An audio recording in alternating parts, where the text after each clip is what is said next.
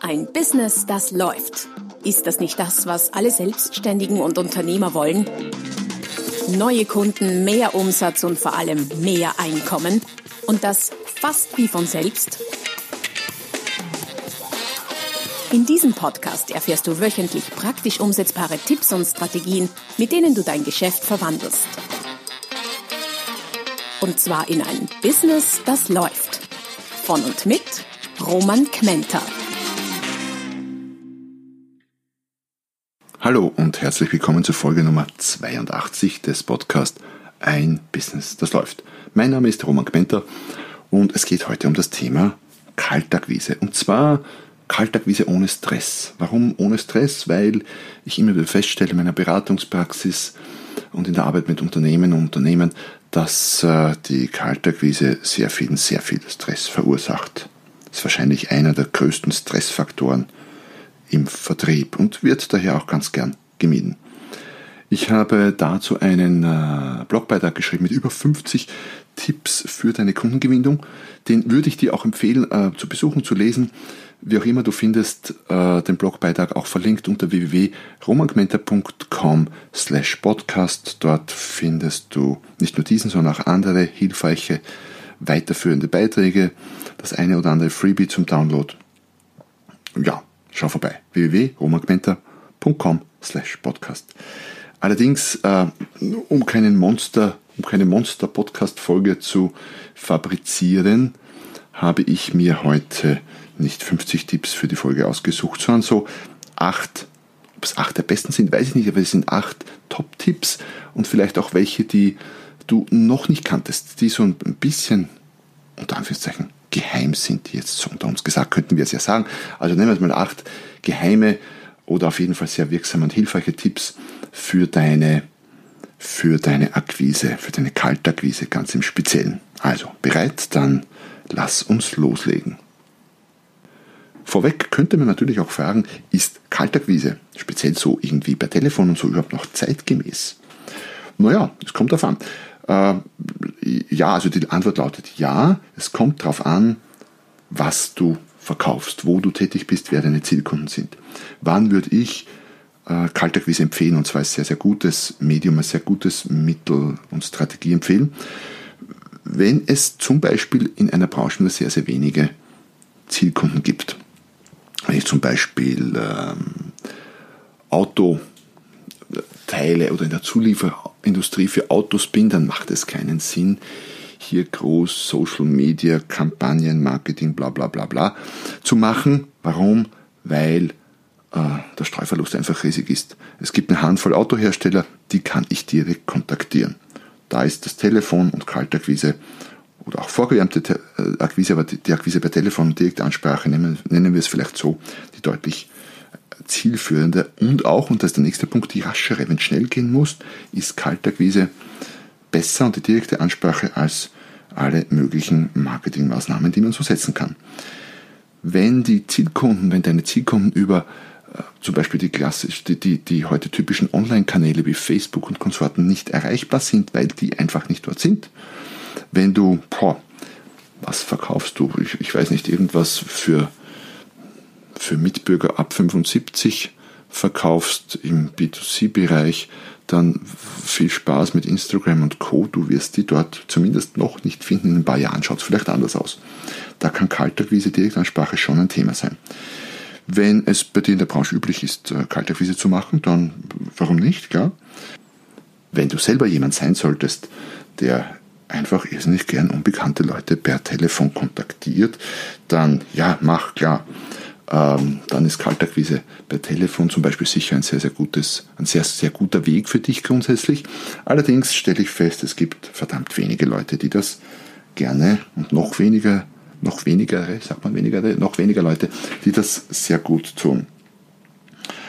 Und äh, ganz grundsätzlich, wenn aufgrund deines Produktes oder deiner Leistung die Akquise auf diesem Weg erfolgversprechend ist. Wenn ich zum Beispiel Dienstleister bin, der der Akquise per Telefon als Dienstleistung anbietet, dann wäre es irgendwie gar nicht so dumm, äh, selber Akquise per Telefon zu betreiben. Nur als ein Beispiel.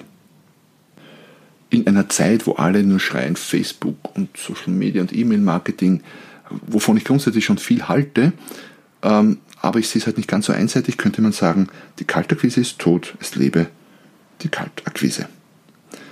Und wenn wir von Kaltakquise sprechen, von Akquise sprechen, dann sind es ja oft zwei Dinge. Das eine ist eine telefonische Terminvereinbarung für ein physisches Treffen. Das ist gerade im B2B-Bereich und auch in manchen B2C-Bereichen wie Versicherung zum Beispiel äh, das häufigste Ziel für Kaltakquise. Und das andere kann natürlich auch sein, direkt am Telefon etwas zu, zu verkaufen. Also noch einen Schritt weiter zu gehen. Das kommt dann ganz aufs Produkt und auf die Dienstleistung an. Es gibt Branchen und Produkte und Leistungen, wo das zweite, nämlich der Direktverkauf am Telefon, durchaus äh, möglich ist und auch gemacht wird.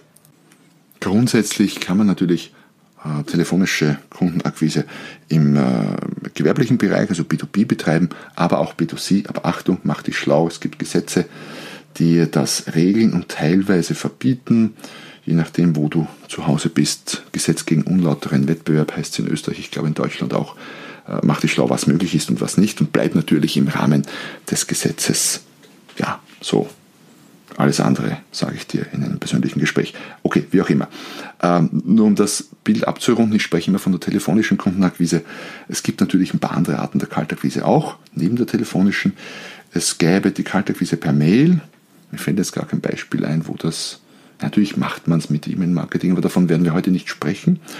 Und die Kaltakquise per Brief wird auch gemacht, ja, ist aber auch nicht so schmerzhaft. Es fällt halt in den Bereich Marketing rein. Und sehr speziell, davon werden wir heute auch nicht sprechen, aber ich finde es ganz, ganz spannend und speziell die Kaltakquise an der Haustür. Also so wirklich Ging Gong, da bin ich. Staubsauger werden bisweilen so und das sehr erfolgreich verkauft. Nur mal so als Gedankenanstoß, vielleicht geht das ja auch für dein Produkt oder deine Dienstleistung. Wir wollen uns heute aber dem Thema Kaltakquise per Telefon, auch so ganz typisch der Terminakquise per Telefon widmen. Also überall dort, wo du zum Ziel hast, einen Termin mit diesem Menschen mal zu kriegen, mit deiner Zielperson. In meinem Bereich, gerade wenn es um, um, um Beratung äh, geht, um Kontakt zu, zu Firmen, dann ist das etwas, was ich sehr lange Zeit sehr erfolgreich gemacht habe. Ähm, ich weiß nicht, wie viele hunderte, tausende äh, Telefonate ich geführt habe. Ähm, es geht, es geht immer noch, nur habe ich mein Akquise-System weitgehend vor ein paar Jahren umgestellt und äh, es dahin gehend ausgerichtet, dass mich die potenziellen Kunden kontaktieren. Das ist das für meine Zwecke im Moment noch besser funktionierende und auch das, das für mich diverse Vorteile hat. Aber dazu habe ich auch schon in anderen äh, Podcasts gesprochen, respektive Blogbeiträgen geschrieben.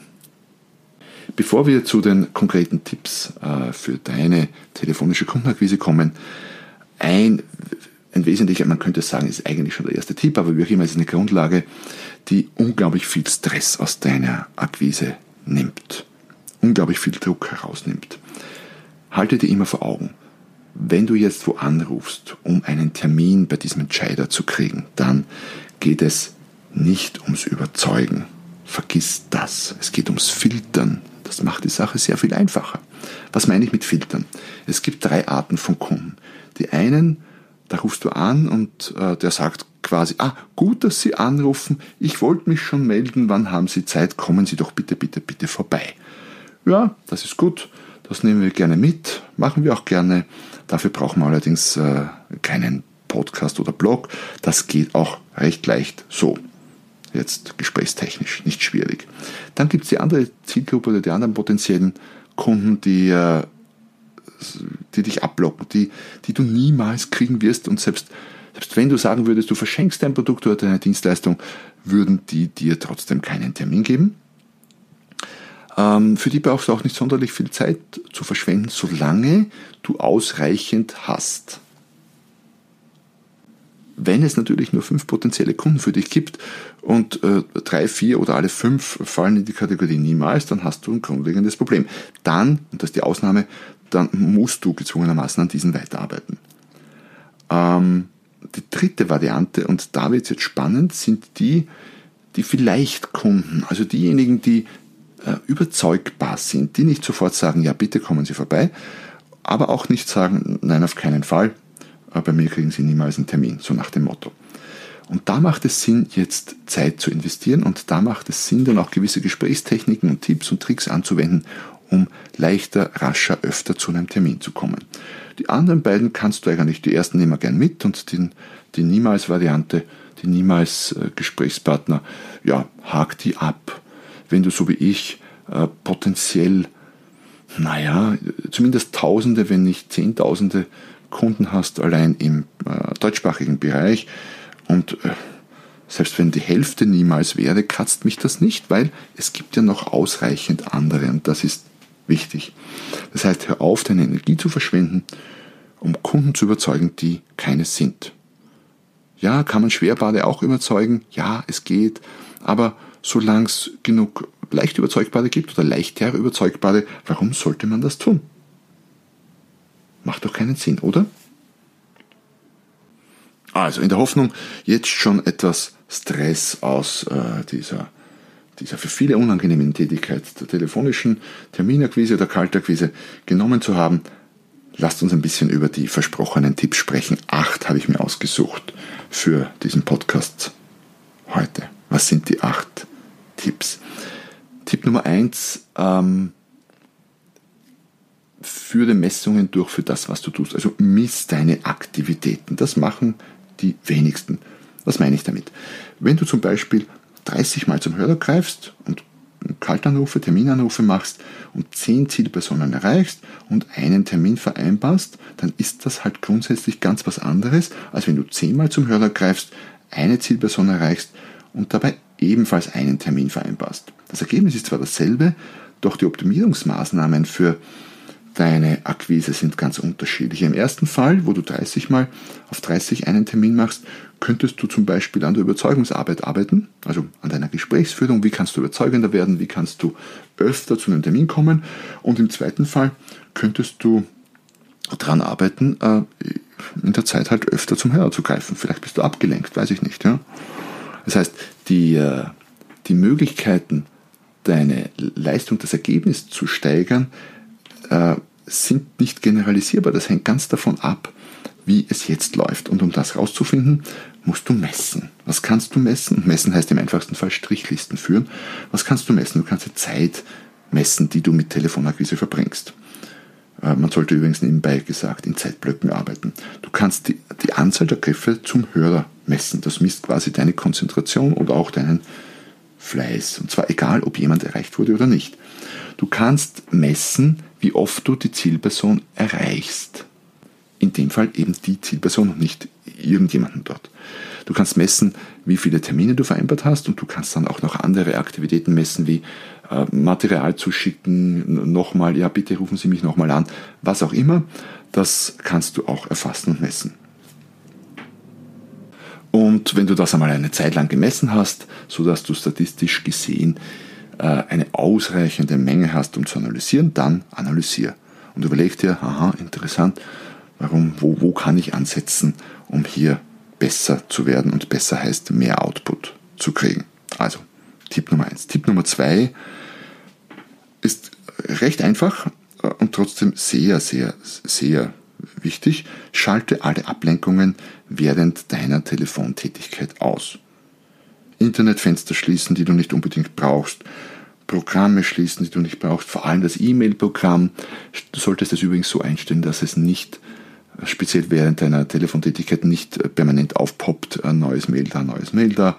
Handy ausschalten, wenn du es nicht brauchst oder zumindest die störenden Faktoren wie äh, Nachrichten von Instagram, es hat wieder jemand ein Herzchen gespendet oder so, äh, Büro dir vielleicht sogar versperren, das wäre eine drastische Maßnahme, oder irgendwo hingehen, ähm, wo du wo niemand weiß, dass du da bist. Das ist vor allem dann wichtig, wenn du nicht alleine im Büro bist, sondern Mitarbeiter, Kollegen oder Partner hast. Und ja, wenn du solche hast, dann sag deinen Kollegen oder Mitarbeitern, dass du in den nächsten ein, zwei, drei Stunden nicht gestört werden darfst. Also alle Störungen ausschalten, damit kannst du wesentlich konzentrierter arbeiten und dann ist eine Kennzahl schon mal deutlich besser und höher, nämlich die Anzahl der Griffe zum Telefon. Tipp Nummer drei ähm, lautet, das lautet, nutz alle Kanäle, äh, die dir zur Verfügung stehen, um Verbindung aufzubauen. Natürlich ist die Kaltakquise ganz klassisch, dort wo ich gar noch keine Verbindung hatte. Ich rufe an, Telefonleute, das hebt jemand ab, der mich noch nie gesehen, gehört hat. Ja, aber ähm, das ist heutzutage ja ein bisschen aufweichbar und ich sage mal anwärmbar. Was heißt das? Ich kann zum Beispiel die Person recherchieren, bevor ich sie anrufe. Auf Xing, auf LinkedIn, ich kann sie googeln oder auf Facebook schauen. Ich kann ähm, nach dem Telefonat mit der Zielperson eine Terminvereinbarung schicken, zum Beispiel, was hilfreich ist, oder eine Kontaktanfrage über soziale Medien, speziell Xing und LinkedIn im Businessbereich. Ich kann äh, eine Mail schicken danach oder auch über Xing und LinkedIn eine Nachricht schicken. Die Terminvereinbarung selbst muss nicht mal übers Telefon gemacht werden. Ich könnte theoretisch auch, und nicht nur theoretisch, auch praktisch habe ich schon gemacht, andere Kommunikationskanäle wie Facebook Messenger, WhatsApp, was auch immer, nutzen, um die äh, Terminvereinbarung dann zu machen. Das waren so ein paar allgemeine vorbereitende Tipps. Typischerweise gelangst du, vor allem wenn es um äh, wichtigere Entscheidungsträger geht, dann irgendwie bei deinem Telefonat oder bei deinen Telefonaten in ein Vorzimmer zur Sekretärin, zum Assistenten, wie auch immer. Und da gibt's äh, jede Menge Tipps, die man umsetzen kann. Die findest du auch im äh, Blogartikel mit über 50 Tipps für deine Kaltakquise, der verlinkt ist unter der www.romangmenta.com slash podcast. Einen habe ich mir speziell rausgepickt hier, den ich ganz, ganz spannend finde. Tipp Nummer 4 heißt Befehlen statt Fragen. Das klingt jetzt etwas deftig, oder? Befehlen statt Fragen, du kennst die Person gar nicht, aber du landest im Vorzimmer und da könnte natürlich, es könnte jemand sagen, würden Sie mich bitte mit dem Franz Meier verbinden? Und wie üblich bei einer Frage geht die Stimme nach oben. Ist ja auch eine Frage. Was kann die Person darauf sagen? Die Assistentin könnte sagen ja, nein oder was wollen Sie, was auch immer. Die Erfolgschance steigt dramatisch, dass du verbunden wirst, wenn du so etwas sagst wie Seien Sie doch so nett und verbinden Sie mich mit Herrn Meier. Oder noch kürzer, den Franz Meier bitte. Mit der Stimme nach unten gehen. Wir sind es gewohnt bei Befehlen, dass die Stimme nach unten geht. Den Franz Meier bitte. Würden Sie mich mit Franz Meier verbinden? Stimme nach oben Frage, den Franz Meier bitte. Stimme nach unten Befehl. Und das wird unbewusst wahrgenommen und vom Unterbewusstsein meines Gegenübers auch als Befehl interpretiert. Und damit steigt die Wahrscheinlichkeit, dass diesem Befehl klingt jetzt hart, ich weiß, aber dass dieser Anordnung auch Folge geleistet wird. Ja, kurz, einfach umzusetzen und äh, sehr praktisch und wichtig. Bleiben wir gleich noch in der Situation mit der Sekretärin oder Assistent, dem Assistenten, ich muss ja gendern hier, um Gottes Willen, ähm, und bei Gesprächsführungstechniken oder ja, genau, so kleinen Gesprächstricks, wenn man so mag. Äh, Tipp Nummer 5 heißt Weichmacher weglassen. Was sind Weichmacher? Weichmacher sind Dinge, die das, was ich sage, abschwächen. Sowas wie eigentlich, vielleicht, könnte, würde, sollte, gegebenenfalls und so weiter und so fort. Als äh, möglicherweise Stammhörer meines Podcasts oder Leser meines Blogs äh, bist du sicher über den einen oder anderen Beitrag zum Thema Weichmacher schon gestolpert kann fatal sein bei Preisnennungen zum Beispiel oder in Preisverhandlungen, aber auch bei Termine kriegen kann das deine Chance, einen Termin zu kriegen, deutlich abschwächen. Solltest daher nicht sagen, sowas wie, könnte ich vielleicht, könnte ich vielleicht den Franz Meier sprechen? Sind wir wieder beim vorigen Tipp mit den Befehlen? Den Franz Meier bitte.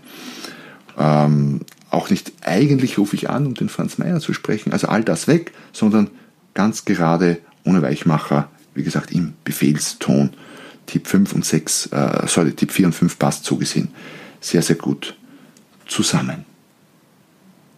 Tipp Nummer 6, äh, auch noch in der gleichen Situation, fällt vielen schwer. Wir sind es gewohnt, den Herrn Meier zu verlangen oder den Herrn Dr. Meier, wenn es akademische Grade gibt.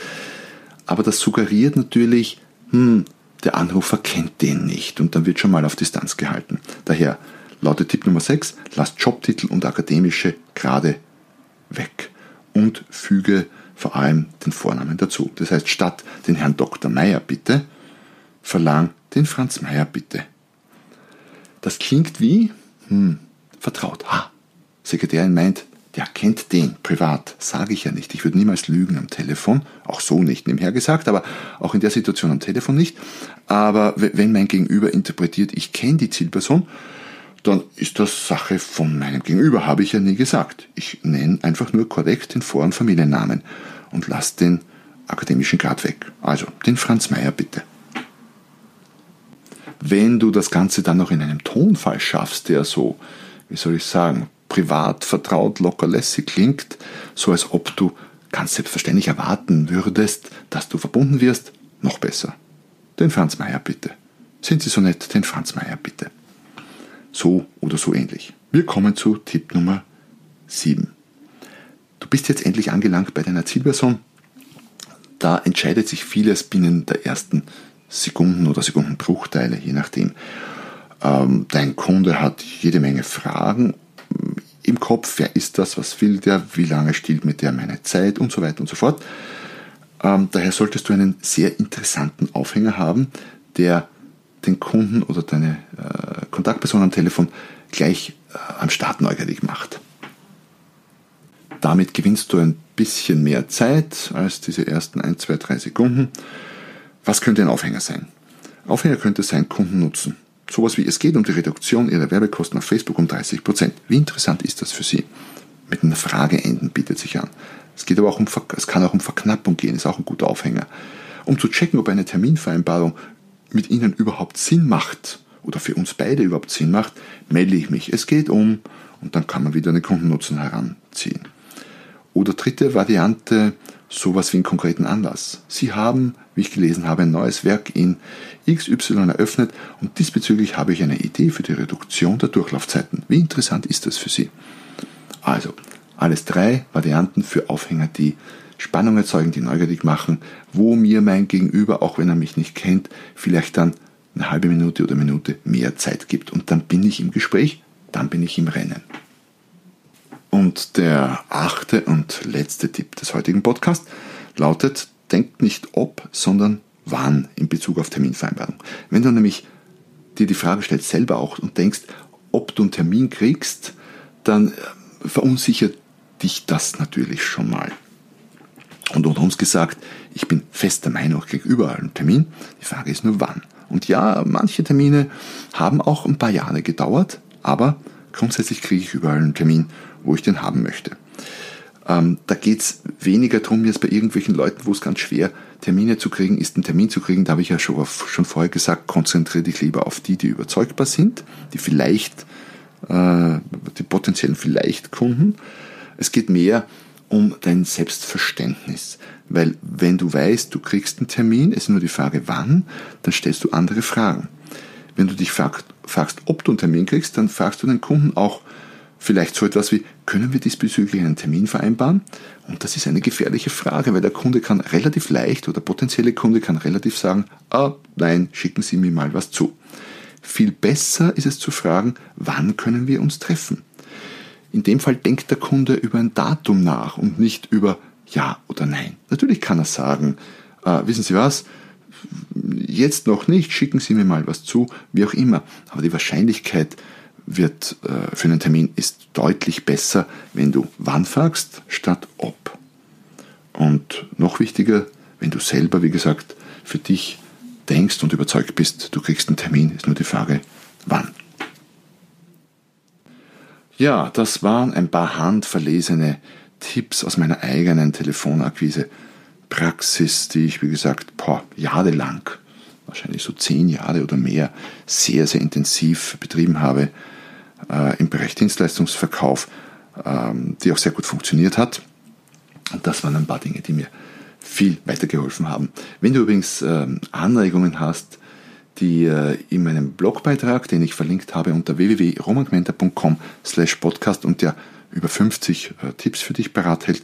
Wenn du welche hast, die da nicht drinnen stehen, die dir aber helfen, dann freue ich mich immer auch über einen Kommentar im Blogbeitrag, respektive auch einen Kommentar äh, hier auf dieser Podcast-Folge auf iTunes oder wo immer du deine Podcasts holst. Und wenn du schon mal da bist, würde ich mich natürlich sehr freuen über eine wohlwollende, wohlmeinende Rezension, wenn dir mein Podcast gefällt oder speziell auch diese Folge gefallen hat.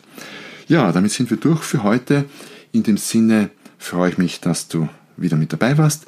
Ich würde mich noch mehr freuen, wenn du nächstes Mal wieder mit dabei bist. Daher, falls du es noch nicht gemacht hast, falls du zufällig oder zum ersten Mal über meinen Podcast gestolpert bist, jetzt gleich abonnieren, dann versäumst du keine der nächsten Folgen. Und ja, dann sind die Chancen ganz gut, dass wir uns nächstes Mal, wenn es heißt, ein Business, das läuft, wiederhören. In dem Sinne, viel Erfolg, bis zum nächsten Mal. Noch mehr Strategien, wie du dein Business auf das nächste Level bringen kannst, findest du unter romanquenter.com. Und beim nächsten Mal hier auf diesem Kanal, wenn es wieder heißt, ein Business, das läuft.